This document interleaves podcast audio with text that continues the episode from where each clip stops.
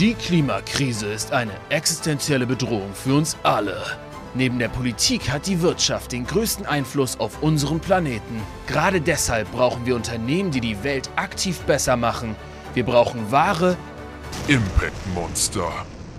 Tachchen bei einer neuen Folge vom Impact Monster Podcast, dem Podcast von Good Jobs, der Plattform für nachhaltige Arbeit und Impact Jobs. Ich bin Paul, Mitgründer von Good Jobs und alle zwei Wochen spreche ich hier mit den krassesten Impact-Monstern Deutschlands. Also zum Beispiel mit riesigen Konzernen, die einen mega Hebel haben, aber eben auch mit kleineren Green Startups mit krassen Visionen. Heute spreche ich mit einer der erfolgreichsten Eisverkäuferinnen der Welt, nämlich mit Hilke Krause von Ben Jerry's. Hilke hat mir im Gespräch erzählt, warum die Marke Ben Jerry's, seitdem sie von zwei Hippie-Aktivisten in den USA gegründet wurde, sich äh, so stark für Nachhaltigkeit einsetzt und auch selbst ständig nachhaltiger wird. So, jetzt könnte man sagen, dass es gar nicht so überraschend ist, wenn zwei Aktivisten eine Firma gründen, dass die dann auch nachhaltig ist. Aber Ben Jerry's wurde vor circa 20 Jahren an den globalen Großkonzern Unilever verkauft für ja, über, glaube ich, 300 Millionen Dollar ähm, ging die Marke über den Ladentisch und ähm, trotzdem hat die Firma das mit einem ja, smarten Hack und auch wohl einem ziemlich dicken Anhang zu diesem Kaufvertrag geschafft, ähm, ihren nachhaltigen Kern beizubehalten und sogar auszubauen. Hilke selbst hat zwar auch einen sehr kritischen Blick auf die Branche, ist aber überzeugt davon, dass die Zusammenarbeit mit Unilever im Großen und Ganzen viele Vorteile für die Marke hat. Und ähm, ja, das äh, und aber auch wie die Zukunft von Ben Jerry's aussieht, hat Hilke mir alles im Gespräch verraten. Viel Spaß damit und los geht's.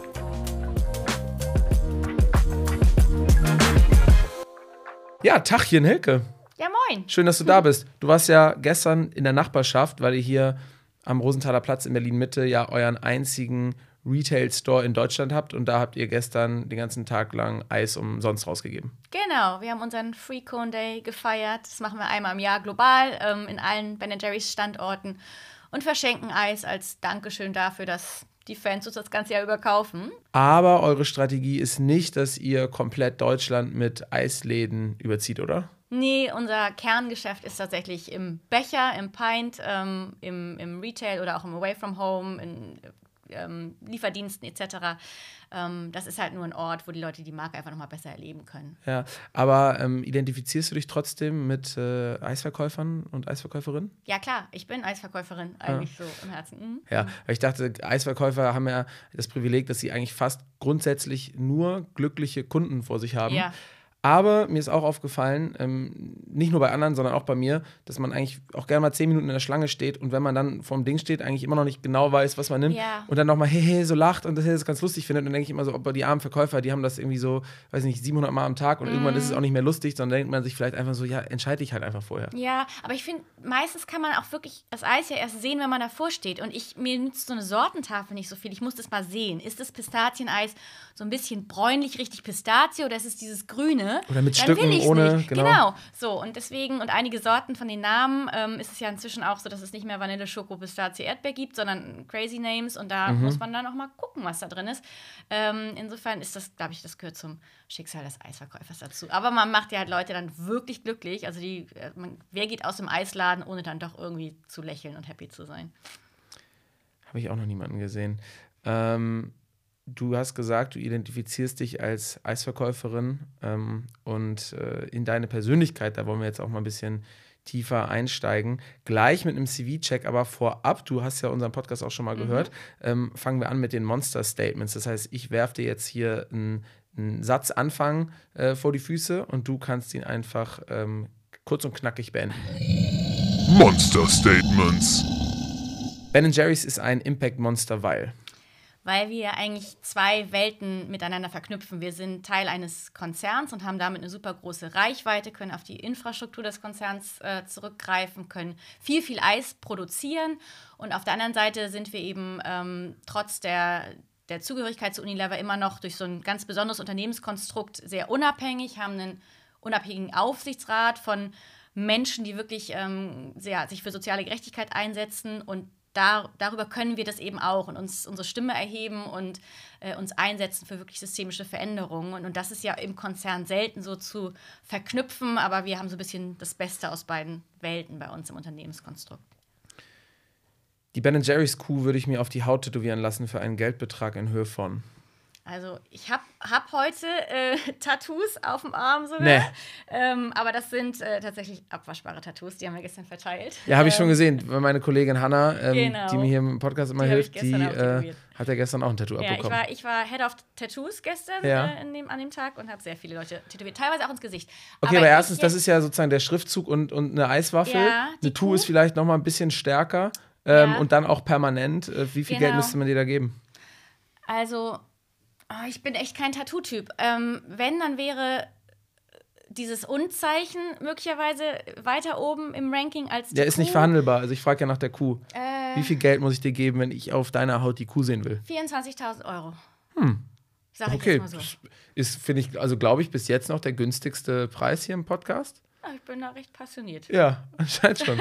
ähm, wenn ich weltweit etwas verbieten dürfte, dann wäre es. Stilles Wasser aus Flaschen zum Beispiel finde ich auch unfassbar schwachsinnig. Mhm. In der Welt, in der wir leben, in der wir einfach tiptop Wasser aus dem Hahn kriegen. Mhm. Ja, würden die Kolleginnen von Viva Con Agua wahrscheinlich auch unterschreiben und sagen, aber trotzdem trinken die Leute es halt immer noch gerne. Ja, und dann äh, natürlich, deswegen bieten dann ist es das an. natürlich die Marke der Wahl. Aber es ist ein bisschen Eihenne, ne? Klar, Ja. solange du auch Pla Plastiktüten anbietest, äh, for free nehmen die Leute es und äh, dann irgendwann shiftet dann auch das Verhalten und du nimmst doch den Jutebüdel mit. Ja. Transparenz ist uns wichtig, weil. Ich finde, alle Leute irgendwie mündige Bürger sind und dann selbst ihr Urteil fällen können. Ne? Also wenn alle Informationen da draußen sind, dann kannst du irgendwie mündig, wie du bist, Entscheidungen fällen ähm, und ja, wirst nicht irgendwie viel geleitet oder musst auf Annahmen basieren. Also ich finde, Transparenz, Ehrlichkeit schürt bei mir auch mal ganz großes Vertrauen. Ähm, wenn ich das Gefühl habe, Leute sind total transparent, Unternehmen sind transparent, dann vertraue ich ihnen mehr, auch wenn irgendwas vielleicht noch nicht perfekt ist, als wenn das so ein Gemaddel ist und man nicht so richtig weiß, was Lage ist. Mhm. Du hast uns ja gesagt, dass du den Podcast schon mal gehört hast, deswegen äh, sind wir darauf vorbereitet, dass du sozusagen auf die schwierigste Frage hier vorbereitet bist. Ähm, über Gehalt sprechen, finde ich. Eher langweilig. Eher langweilig. Interessiert mich echt ganz wenig. Mich interessiert viel mehr, ob die Leute Bock auf ihren Job haben, wie sie den gefunden haben, ob sie on purpose arbeiten, ähm, ob sie glücklich sind, was es zu verändern gibt. Das interessiert mich aber viel mehr als Gehalt. Motiviert mich so nur zu einem gewissen Grad, ehrlicherweise. Okay. Hm. Ähm, und äh, im Monat verdiene ich?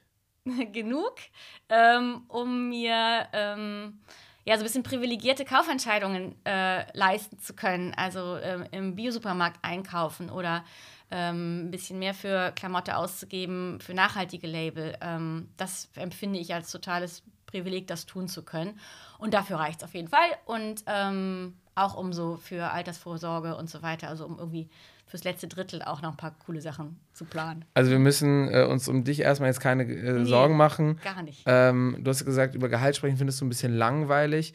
Andererseits sagen ja ganz viele Leute, es ist ganz, ganz wichtig, dass wir darüber sprechen, um zum Beispiel ein Gender Pay Gap Ja. irgendwie auszugleichen ne? und, und, und äh, so, so große Missverhältnisse in bestimmten ähm, Gehaltsstrukturen Mhm. auch aufzudecken und da vielleicht einen lockeren Umgang mit hinzubekommen. Da sind wir wieder bei Transparenz. Ne? Also ähm, ich habe das jetzt so bezogen, ich persönlich führe mit super wenigen Leuten intensive, spannende Gespräche über unsere individuellen Gehälter.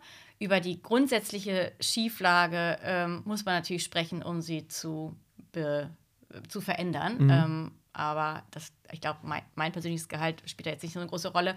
Aber klar, das, das sind Dinge, über die müssen wir sprechen. Ähm, das ist jetzt nicht mein Passionsthema, aber ich freue mich, dass es da genug Leute gibt, die darüber sprechen Mhm. und ähm, das Thema angehen, ja.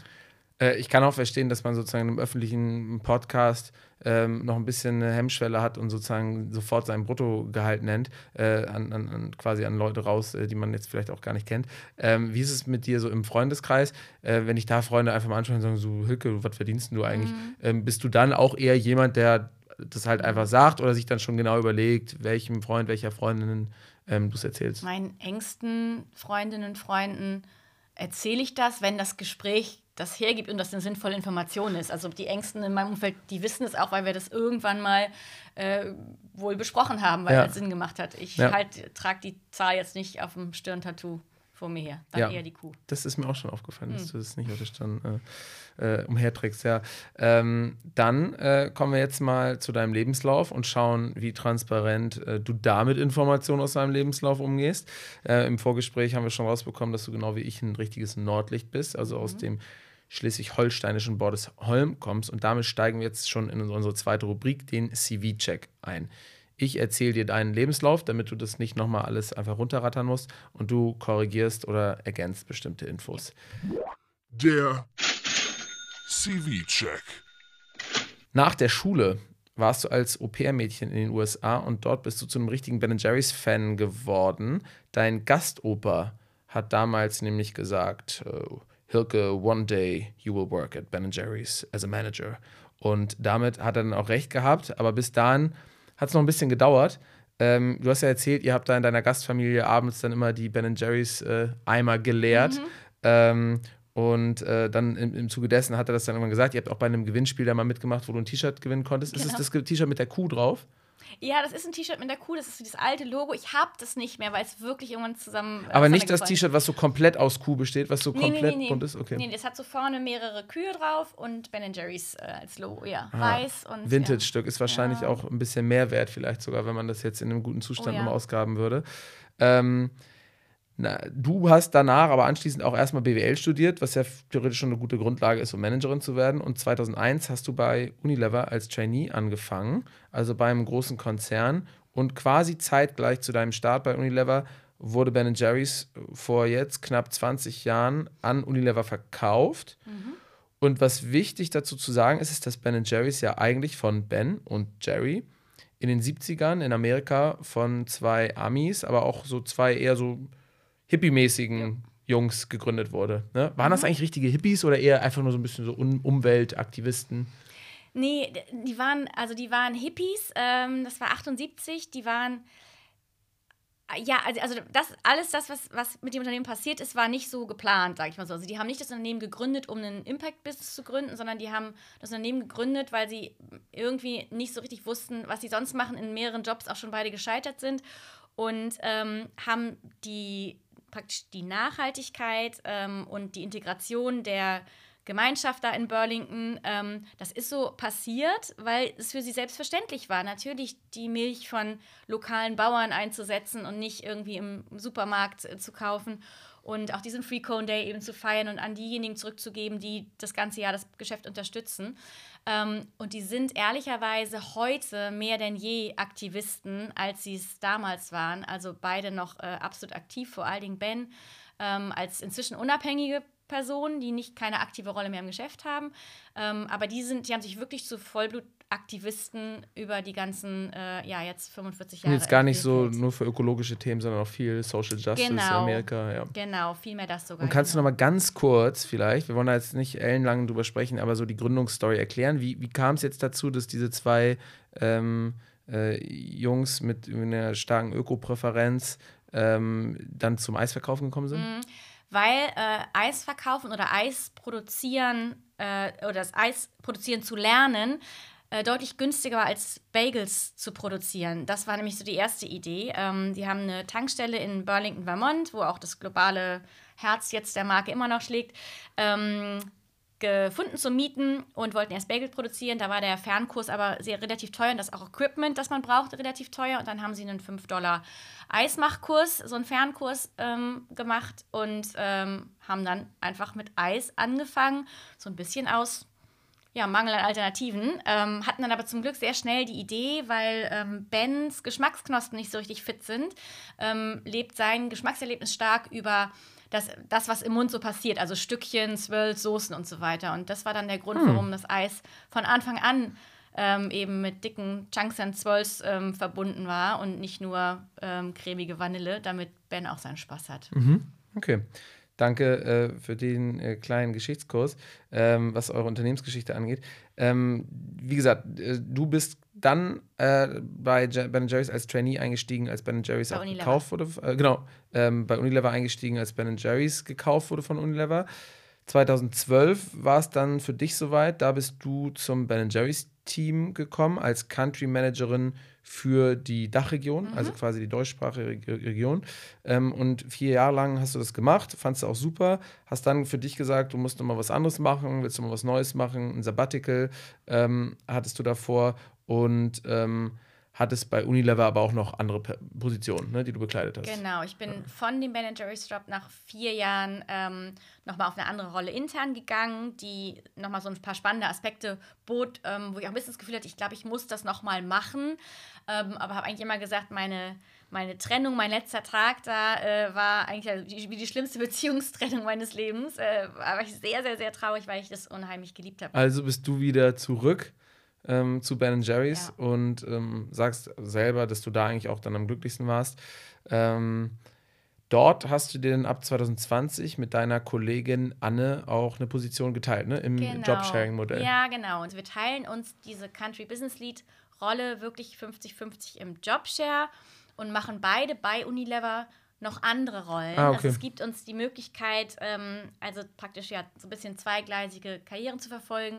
Für mich ist es halt super cool, weil ich, also ich arbeite vier Tage die Woche und ähm, ich mache jetzt 50 Prozent die ähm, Geschäftsrolle, die wirklich so am Business dran ist und ähm, mit meinem anderen 40 Prozent ähm, bin ich agiler Coach für das globale Ben Jerry's Team in Vermont. Und jetzt bist du hier. ähm, zack. Gestern äh, quasi bei eurem äh, Eisladen hier in, in Berlin-Mitte, ähm, heute bei uns im Podcast-Studio. Ähm, und bevor wir ein bisschen tiefer in so Impact-Themen einsteigen, wollen wir ähm, so diese Story, dass Ben Jerry's als starke Impact- oder Purpose-Marke zum großen Konzern gekommen ist, ähm, uns nochmal genauer anschauen. Warum, wie kam es denn dazu, dass zwei so ökobewusste Hippies ihren Eisladen, den sie mit viel Herzblut ähm, aufgebaut haben, dann an einen Konzern verkauft haben oder verkaufen mussten? Mhm. Ja, verkaufen mussten, ist eigentlich schon ganz richtig formuliert. Also es war ja dann zu dem Zeitpunkt schon mehr als nur eine Eisladen in einer alten Tankstelle in Burlington. Also die haben schon sich dann ein großes Business in den USA aufgebaut, ähm, haben dann auch äh, für Investitionsrunden Anteile rausgegeben. Weißt du, wie groß das Business ungefähr da war? Nee, weiß ich tatsächlich nicht aus dem Kopf. Kann man aber, glaube ich, tatsächlich alles nachlesen. Es Mhm. gibt so ein paar sehr, sehr coole Bücher über auch gerade diese Transformations- äh, oder diese, diese. Weißt du, wie viel Geld die bekommen haben? Nee. Echt nicht. nee. Also könnte, ich glaube, das könnte ich wissen. Ja. Aber guck mal, wie wenig. Aber wahrscheinlich so, dass man sich auch äh, nicht keine Gedanken mehr um Ben und Jerry hatte machen Genau, müssen. aber ne? die wollten nicht verkaufen. Das war tatsächlich, also so wie ich sage, mein letzter Tag ähm, bei Ben Jerry's in äh, 2016 äh, war ein sehr, sehr unglücklicher Tag. So sprechen eigentlich auch ähm, Ben und Jerry selbst noch über diesen, diese Übernahme. Das haben, haben die sich nicht so gewünscht, konnten es aber dann nicht mehr aufgrund der ähm, äh, Anteilslage verhindern. Ähm, was sie aber eben, und das ist für uns heute immer noch das absolute Manifest, äh, machen konnten, war eben dieses ähm, Übernahmekonstrukt praktisch ähm, verhandeln. Das heißt, es gibt so ein äh, sehr dickes, fettes Dokument, in dem ähm, genau festgelegt ist, dass wir weiterhin tatsächlich die soziale Mission des Geschäftes gleichermaßen wie die wirtschaftliche vorantreiben äh, können und müssen. Also diese dreiteilige Mission ist, ist verankert und auch der unabhängige Aufsichtsrat, der uns wirklich auf die Finger schaut und das äh, Geschäft und die Werte hütet, sind in diesem ähm, Übernahmevertrag verankert. Und das ist auch bis heute noch einmalig innerhalb Unilevers. Ähm, die haben sich halt darauf eingelassen. Das heißt aber auch, dass wir natürlich ähm, durch den Aufsichtsrat auch limitiert sind. Äh, ich sage zum Glück in Dingen, die vielleicht so ein Konzern mal tun würde, wie, oh, äh, lass doch mal zwei, drei Chunks aus dem Cookie Dough Pint rausnehmen, weil äh, die Kosten so stark gestiegen sind und wir die Grossmarge hüten müssen. Sowas kann halt nicht passieren, ähm, weil das Board of Directors da sehr, sehr klar ist. Ähm, oder auch Geld für eine Kampagne, für den Einsatz äh, für äh, Geflüchtetenrechte zum Beispiel oder für gleichgeschlechtliche Ehe. Da geben wir auch Geld aus, um Petitionen zu unterstützen etc. Und äh, das können wir nicht einfach kürzen, ähm, sondern das muss immer auch Teil unserer Investition sein. Und deswegen ist das natürlich jetzt so ein bestmöglicher Fall einer Übernahme, ähm, dass, sodass die Werte, unter denen Ben und Jerry selbst gegründet haben, auch immer noch hochgehalten werden. Ah ja, das gibt also quasi wirklich eine Struktur, wo das Unternehmen dann trotzdem aber irgendwie so ein, so, mh, beziehungsweise dieser, der Aufsichtsrat von euch, wo wer drin sitzt, also Experten, Aktivisten, Aktivisten, Wissenschaftler? wirklich, äh, ja genau, wirklich Ja. Aktivisten, ähm, Menschenrechtsaktivisten, ähm, die sehr, sehr, sehr beeindruckende Dinge auf dieser Welt bewegen und dann eben Teil ihrer Aufgabe auch dieses Aufsichtsratsmandat sind. Und auch Vertreter von Unilever. Also Mhm. da kommt die Welt so ein bisschen zusammen. Ah, okay, und wer hat die Mehrheit? Die Aktivisten. Okay, gut. Hei gut, das heißt, müsste eigentlich dann heißen, dass wirklich in wichtigen Unternehmensfragen, ne, wie viel Geld schüttet man aus für Aktivismus etc. pp., ähm, dann letzten Endes die Aktivisten eher das letzte Wort hätten. Ja, wobei zum Glück in dem, ähm, also die Unilever-Vertreter, äh, eigentlich uns, zum Beispiel unser CEO auch immer Teil des Aufsichtsrats ist. Und das sind äh, meistens auch sehr, sehr wertegetriebene Menschen, ähm, die dann gar nicht zwangsläufig irgendwie, also es ist nicht immer ein Gegeneinander. Manchmal natürlich schon, manchmal auch sehr konfrontativ, aber es ist nicht immer so, dass, dass äh, die beiden Fronten sich da bilden. Wir haben gerade nochmal nachgeschaut. Mhm. Ähm, das waren im Jahr 2000 ähm, für den Verkauf äh, 326 Millionen US-Dollar. Also es ist in der Tat so, dass man sich dann nicht Mhm. Ja, mehr klar. äh, genau viel Gedanken machen musste. Ähm, du hast ja aber auch gesagt, der eine ähm, von beiden, der ist auch dann wirklich ganz, ganz stark so in, in Aktivismus reingegangen. Hat da wahrscheinlich dann auch viel Geld Ben genutzt. Tatsächlich, genau. Ähm, Jerry auch so ein bisschen, aber eigentlich ist äh, Jerry immer eher der, der auch äh, Bens Aktivitäten noch unterstützt, ähm, aber so ein bisschen weniger ähm, an der vordersten Front ist. Ähm, Aber genau. Macht der denn sonst irgendwas, was man, was, was bekannt ist oder hat der irgendein exzentrisches Hobby oder so? Die, also erstmal äh, ist Jerry tatsächlich immer noch mal auch äh, präsent in Meetings äh, oder so, wenn er, wenn er Bock hat, wenn größere Kaskaden sind. Ähm, alle beide setzen sich für Stiftungen, für Organisationen ein. Ben ist einfach noch mal also ein bisschen radikaler in seinen äh, Äußerungen, in seinen Ansichten, in seinen Anliegen, die er verfolgt. Ähm, Aber ansonsten ist, glaube ich, das so, sind das ja so Hobbyaktivisten auf jeden Fall noch, ja. Cool. Also der Grund, wieso es unseren Impact Monster Podcast gibt, ist ja auch, weil wir auch davon überzeugt sind, dass es nachhaltige Mittelständler und auch Konzerne geben muss, dementsprechend auch geben kann. Ähm, Unilever hat ja auch schon häufiger gezeigt, dass sie auch als Konzern versuchen, in eine nachhaltige Richtung zu gehen. Ähm, wo ich immer noch so ein bisschen meine Zweifel habe und so ein leichtes Unbehagen ist halt generell bei aktivistischem Marketing von Unternehmen.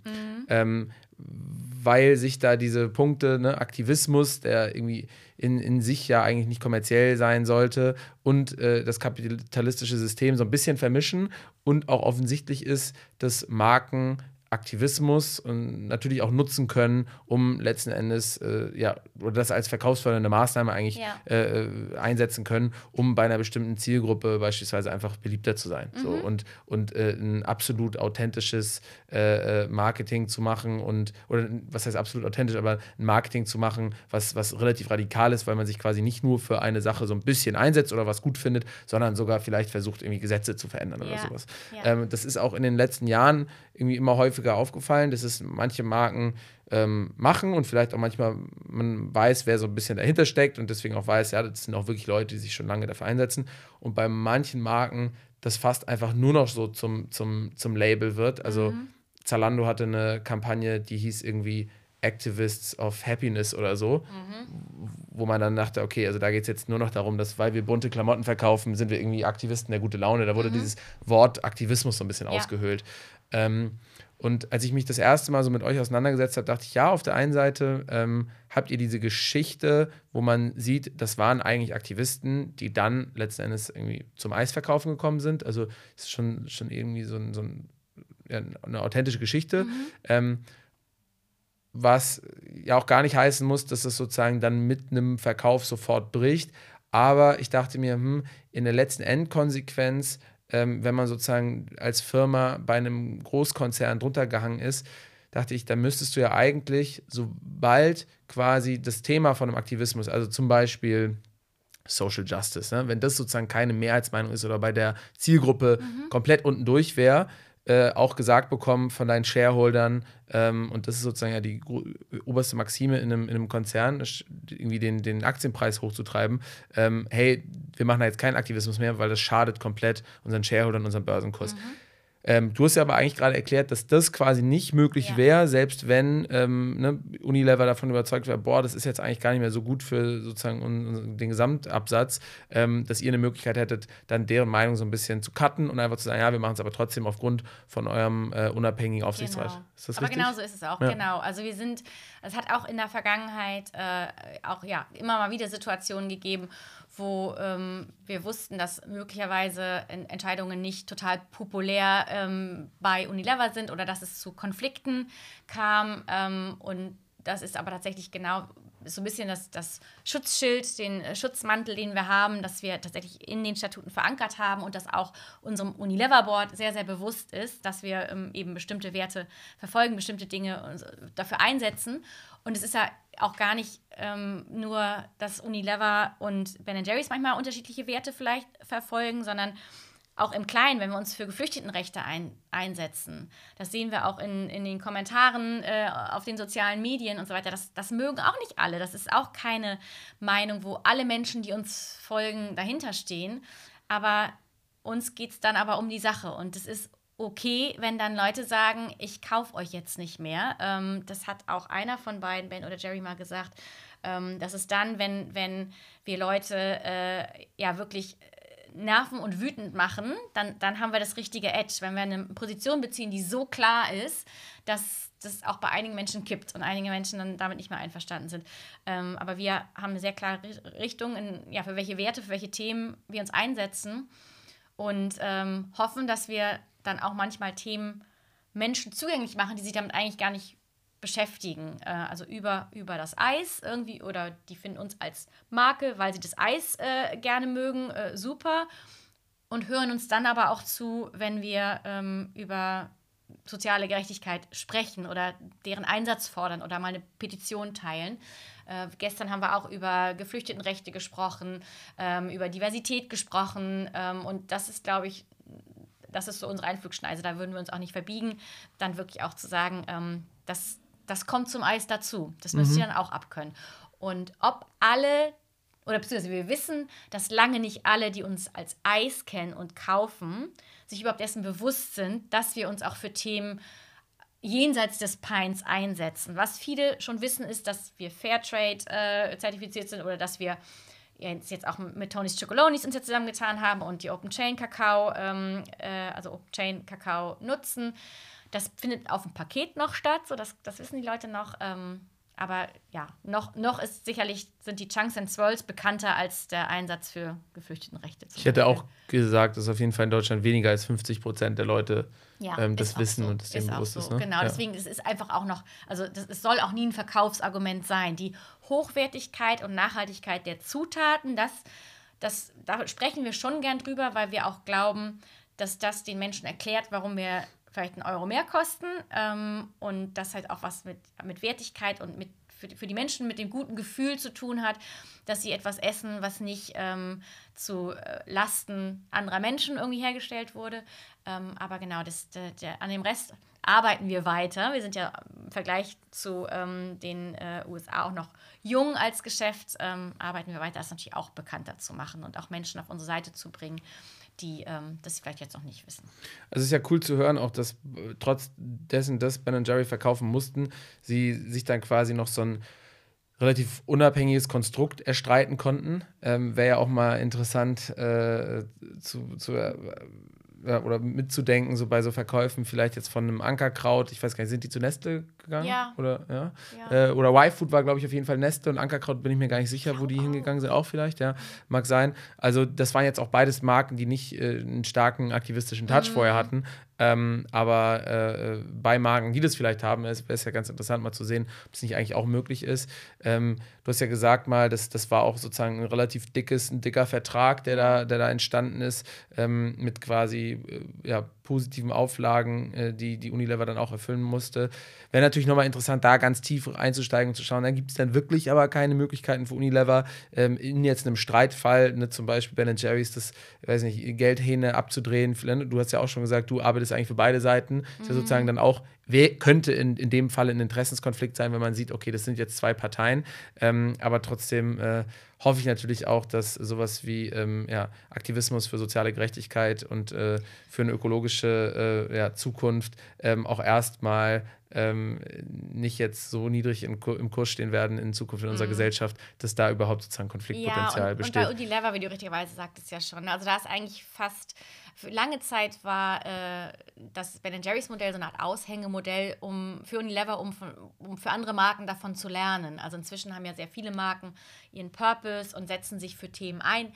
Niemand so radikal und für systemische Veränderungen wie wir, aber das wird also empfinde ich immer eher als immer noch ein bisschen Vorbildfunktion und ähm, Inspiration als, ähm, als echtes Konfliktthema. Das mhm. gibt es halt immer mal, aber das hat sich dann auch immer wieder gut gelöst. Mhm.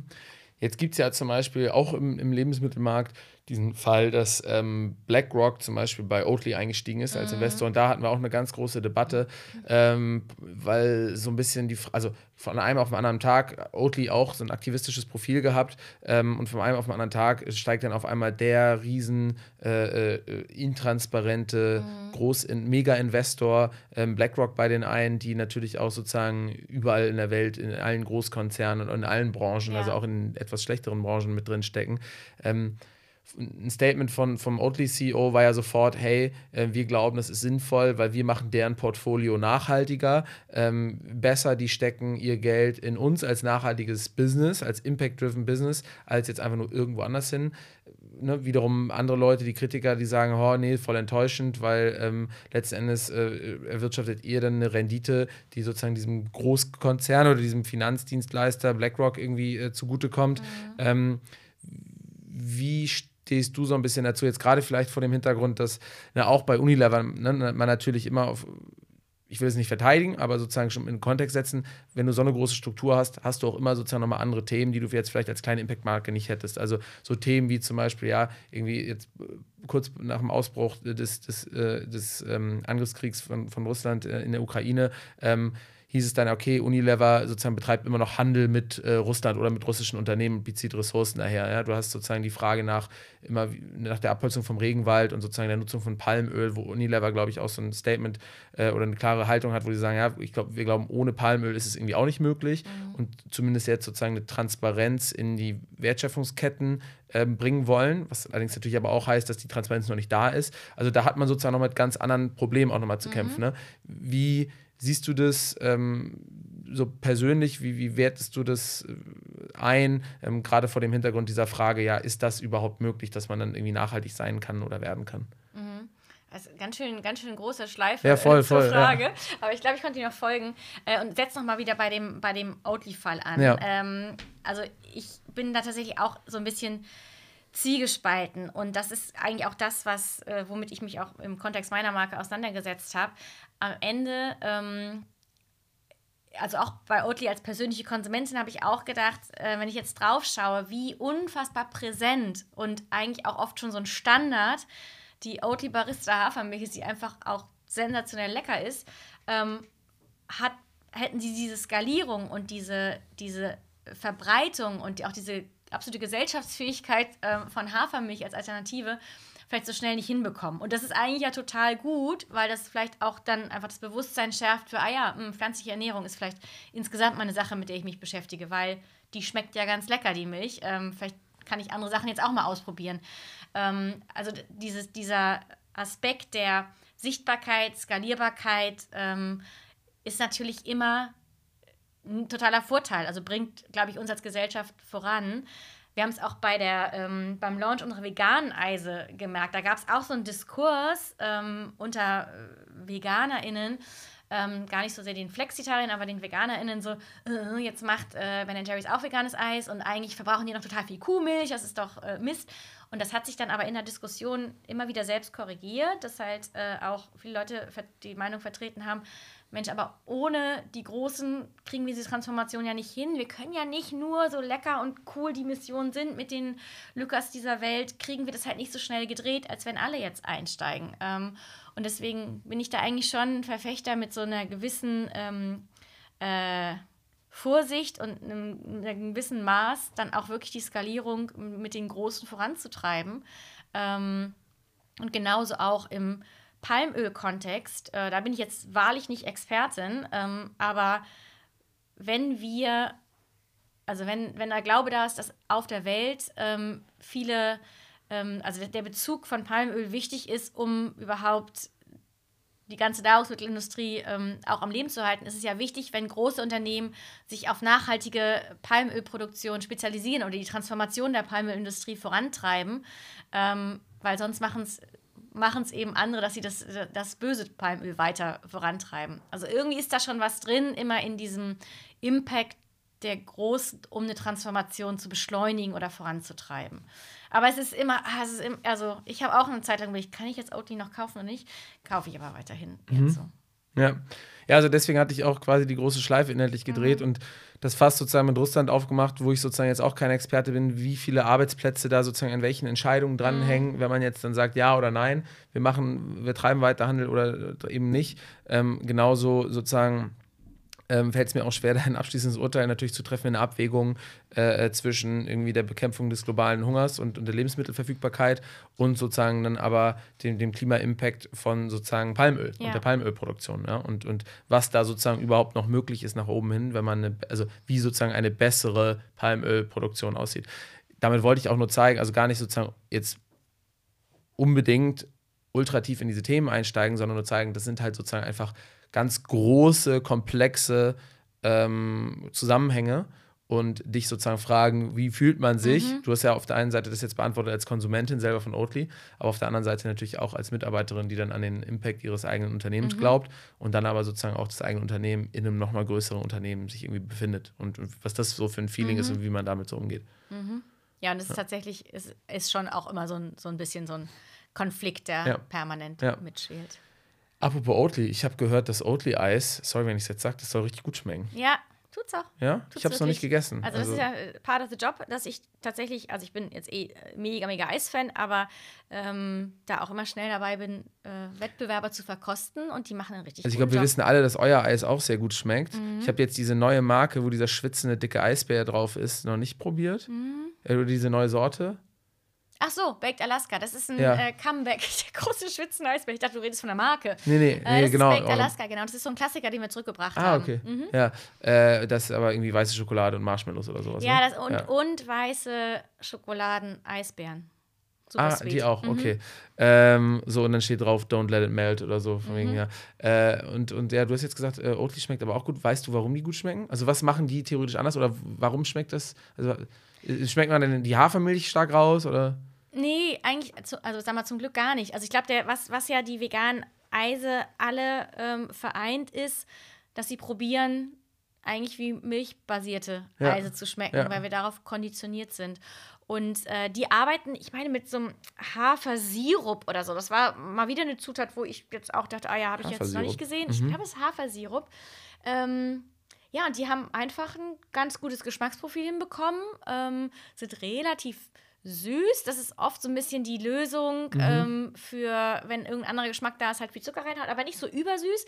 Gute Konsistenz. Ähm, ja, die haben einfach eine ganz gute Mischung bekommen. Und das, aber das ist äh, dieser vegane Eismarkt, der mich persönlich auch sehr fasziniert und äh, beschäftigt. Ähm, ist irre, was da zwischen, also wie man immer noch mal wieder so ein, so ein Knall hartes, äh, kristalliges Eis, das nach Pappe schmeckt, bekommt und denkt, dass, also damit auch Leute abschreckt, mhm. aber eben auch totale Highlights. Und ich finde, Oatly macht echt einen richtig guten Job. Unsere Sorten, finde ich, sind auch echt äh, ziemlich stark, ähm, wo man auch nicht sich streng vegan ernährende Personen durchaus begeistern kann, das immer mal wieder einzubauen. Da fällt mir jetzt gerade auf, ähm, mit einem Blick zu meiner Podcast-Kollegin Hanna, dass wir natürlich auch hier ein Ice Cream Tasting hätten organisieren können. Wobei das bei ja. euch dann immer, weil wir hatten Jurek Völkel von, von Völkel-Säften ja, hier, mhm. ähm, der hat sich dann auch durch, durch die eigenen Säfte oder durch, durch so, so, ein Blind-Tasting, mhm. musste er raten, was die Völkel-Säfte sind. Das ist natürlich bei euch irgendwie relativ leicht, dadurch, dass diese fetten Stücken bei euch so markant mhm. sind, dass du da mhm. wahrscheinlich relativ schnell drauf kommen würdest, oder? Also mit Oatly würde ich das äh, allein schon optisch sehen, ja, aber was wir auch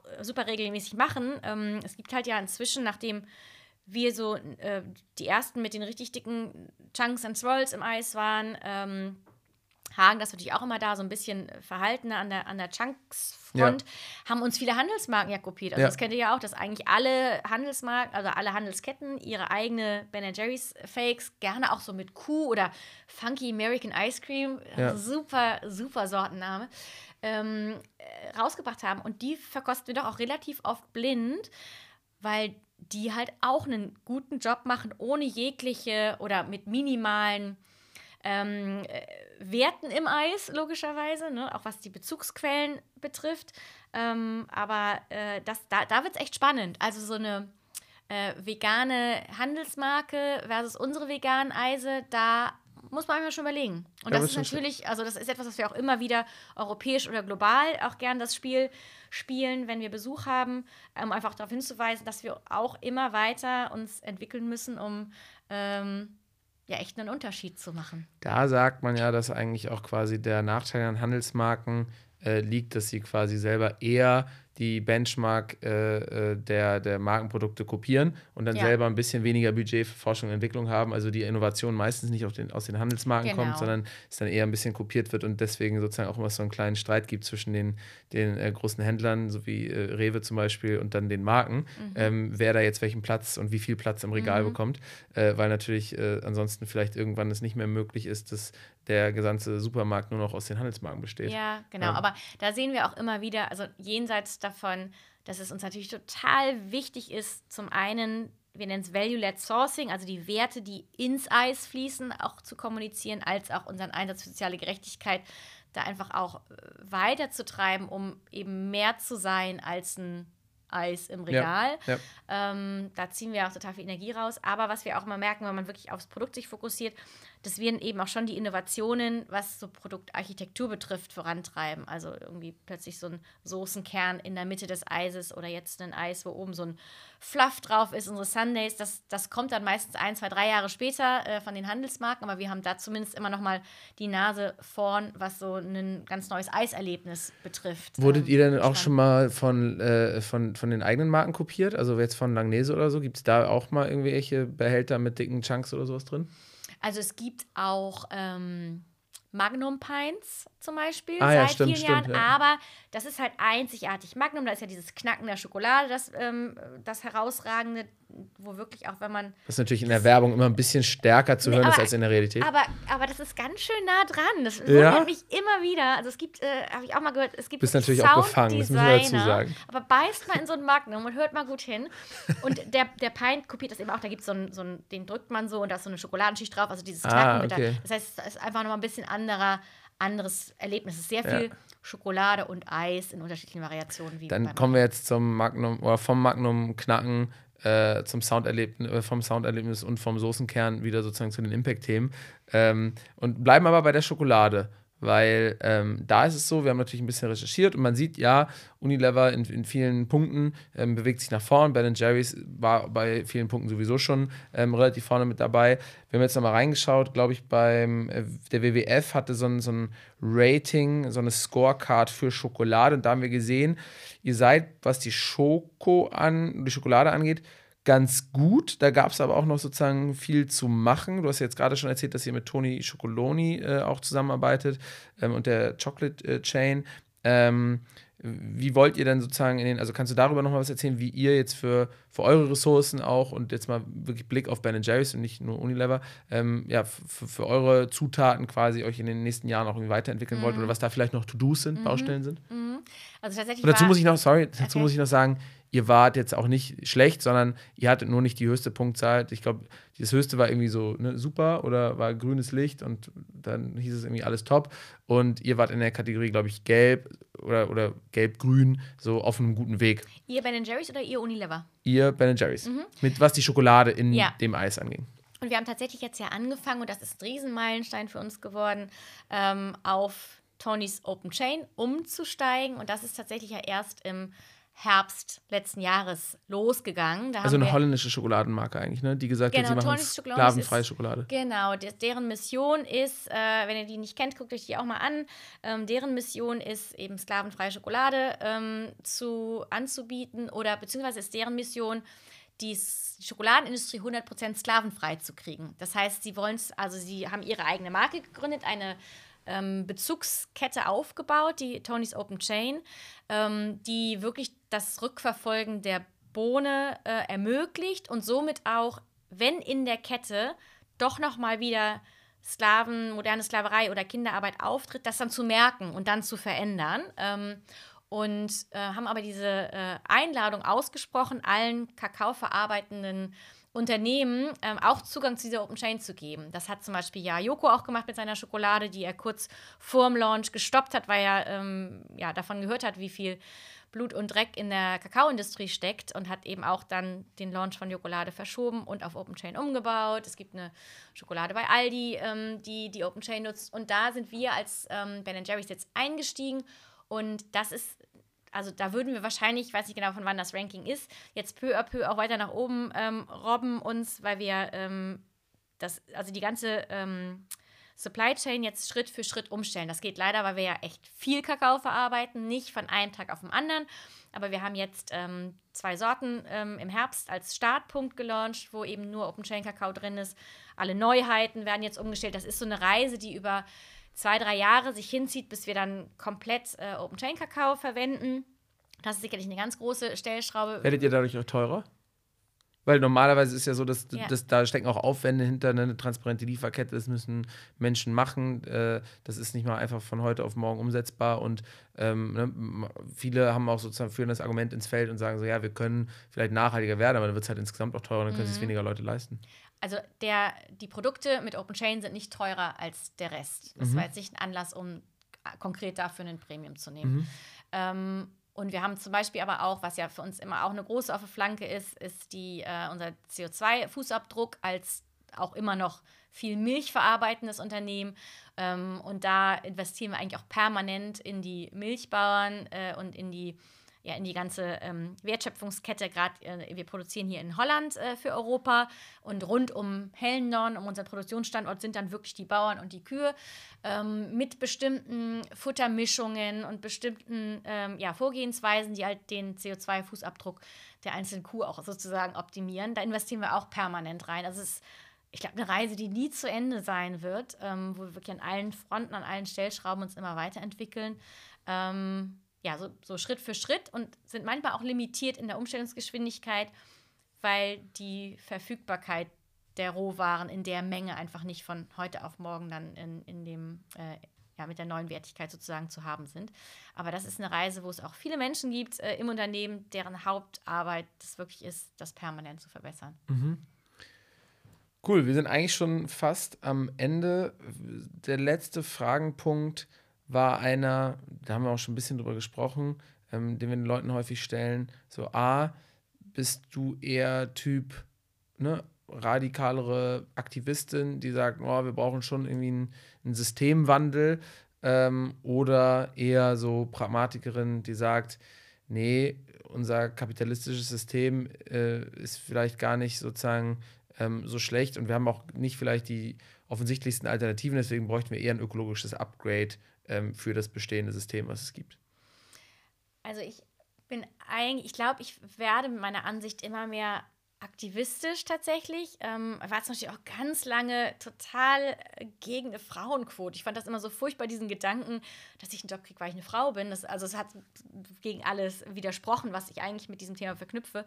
Ähm, aber ich glaube, also immer mehr die Gesellschaft beobachtend, ähm, dass es radikale Gesetzgebungen und, und äh, systemische Veränderungen braucht, um diesen ja, lahmen Mob, der sich einfach dann doch nicht, nicht wirklich äh, von intrinsisch motiviert weiterentwickelt, äh, zu Verhaltensveränderungen zu bringen. Und das hat ja leider in der Vergangenheit auch immer mal dann so funktioniert mit verschiedenen Themen, wieder bei der Plastiktüte und so weiter, ähm, dass wir da einfach echt stärker regulierend durchgreifen müssen. Ähm, und dann folgt, glaube ich, oft auch, dass Herz der Gesellschaft. Also ich glaube, dass viele jetzt auch denken, ja, eigentlich ist doch eine ganz geile Idee mit dem, äh, mit dem Jutebeutel, ähm, auch wenn es am Anfang eher Pain war, weil es mir vorgeschrieben wurde, ähm, um einfach das Beispiel nochmal zu nehmen, dass oft Veränderung, wenn du erstmal in einem neuen Habitus bist, positiver bewertet wird, als wenn du drauf schaust Also zum Beispiel ansteht. Frauenquote einführen und Plastiktüten einfach sofort abschaffen per Gesetz. Ja.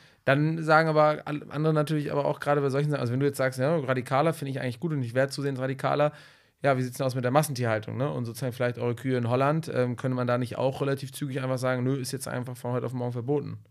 Ja, also A, also genau, sind tatsächlich unsere Kühe auch, äh, werden auch unter anderen Haltungs Haltungsbedingungen schon äh, geführt. Also wir sind da nicht irgendwie Massentierhaltung und äh, Legebatterien und so. Da haben wir ja schon ein Wertekonstrukt, aber klar sind es immer noch Milchkühe. Äh, und, ne, und Milchkühe, die leben natürlich nicht äh, happy mit ihren Kälbern, bis die Kälber irgendwann ausziehen und das nächste Kälbchen kommt und so weiter.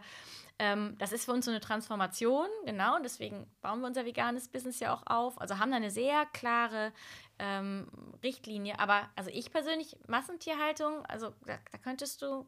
Mir, mir könntest du gerne sagen, ähm, wir verbieten das ab Ja. sofort. Wir, ähm, also ich äh, finde es ganz unerträglich, ähm, billiges Fleisch zu, äh, zu, überhaupt abzusehen.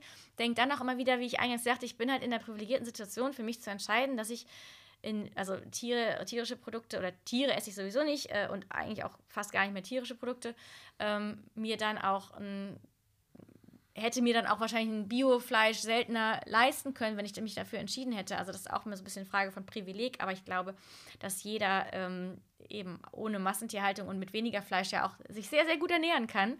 Ähm, und deswegen wäre das so ein, also das würde ich sehr gerne sehr viel radikaler auch aus persönlicher Leidenschaft angehen. Haben wir da, konnte man da jetzt so ein bisschen raushören, dass äh, die Zukunft von Ben Jerry's auch wirklich im veganen Eis liegt?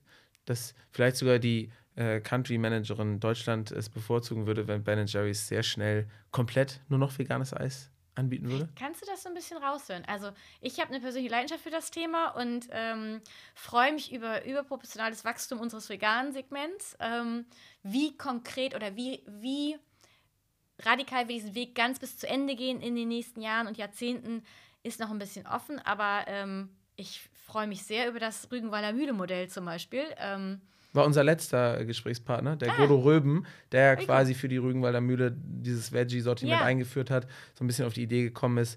Dann jetzt zwar äh, gehen musste, weil der Sohnemann äh, Mhm. übernommen hatte, jetzt in der siebten Generation, glaube ich, aber mit dem wir da auch ganz, ganz viel drüber Ja. gesprochen haben. Er hat übrigens gesagt, ich glaube, dass es jetzt noch 50 oder 60 Jahre dauern würde, mhm. bis wir bei, ähm, ich glaube, 80 Prozent äh, veganen Fleischkonsum äh, Mhm. äh, quasi legen würden und dann nur noch 20 Prozent so ein bisschen Mhm. äh, Restkonsum, alten Fleischkonsum sind. Ah, okay. Da kann ich jetzt keine konkrete Aber fand ich Prognose, interessant, dass er auch äh, nicht gesagt hat, nee, wir gehen auch voll auf 99 100 Prozent und und, so, das ist genau. jetzt nur noch sozusagen ein ganz, ganz kleiner Teil, sondern er hat ja gesagt, selbst in 50, 60 Jahren, also Ja. so lange dauert es noch und dann sind wir bei 80 Prozent. Ja, ja. Also kann, genau, kann er jetzt keine ganz konkreten Ja. äh, Wachstumsprognosen oder so abgeben, aber ähm, ist auch schon so auf jeden Fall, dass wir überproportionales Wachstum in unserem veganen Segment haben ähm, und jetzt aber keine Mission aussprechen und sagen, in x Jahren wollen wir 100 Prozent sein. Ähm, aber das schon äh, wir mit sehr viel Leidenschaft verfolgen und auch in allen Innovationen, das jetzt nicht mehr so separat ist, sondern alle Innovationsplattformen und so äh, vegan immer mitdenken. Ja, und offensichtlich nehmt ihr auch den Konkurrenzkampf da denkt an, man sagt, oder dankt an, man sagt ja immer, Konkurrenz belebt das Geschäft. Und Voll, wenn du jetzt an ja. einem Punkt bist und sagst, nee, das Oatly-Eis, das schmeckt schon ganz gut, dann sind wir ja gespannt darauf, wie das vegane Ben Jerry's Eis in Zukunft schmecken wird. Ja, stay tuned. Cool. Danke, dass du da warst. Vielen Dank für das Gespräch. So, das war die Folge mit Hilke. Natürlich haben wir jetzt alle viel Eishunger bekommen, deswegen hole ich mir jetzt gleich einen Pot bei Rewe, aber ich hole mir wahrscheinlich auch einen Pot von Oatly, denn veganes Hafermilcheis, ähm, das klingt auch spannend. Und selbst Hilke hat ja gesagt, dass es gut schmecken soll. Also, das probieren wir alles und hoffen, dass äh, irgendwann vielleicht alle ähm, ja, Eismarken entweder vegan sind oder mit freilaufenden Kühen produziert wurden. Und beobachten natürlich auch, wie Ben Jerry's ihr Game weiterhin ausbaut in Deutschland. Das Gespräch hat mir Spaß gemacht. Wenn euch das auch Spaß gemacht hat, dann äh, hat, dann, äh, ja, dann bewertet es doch bei Spotify, Apple Music und wo auch immer. Lasst uns ein Like da auf Instagram. Bis zum nächsten Mal. Ciao.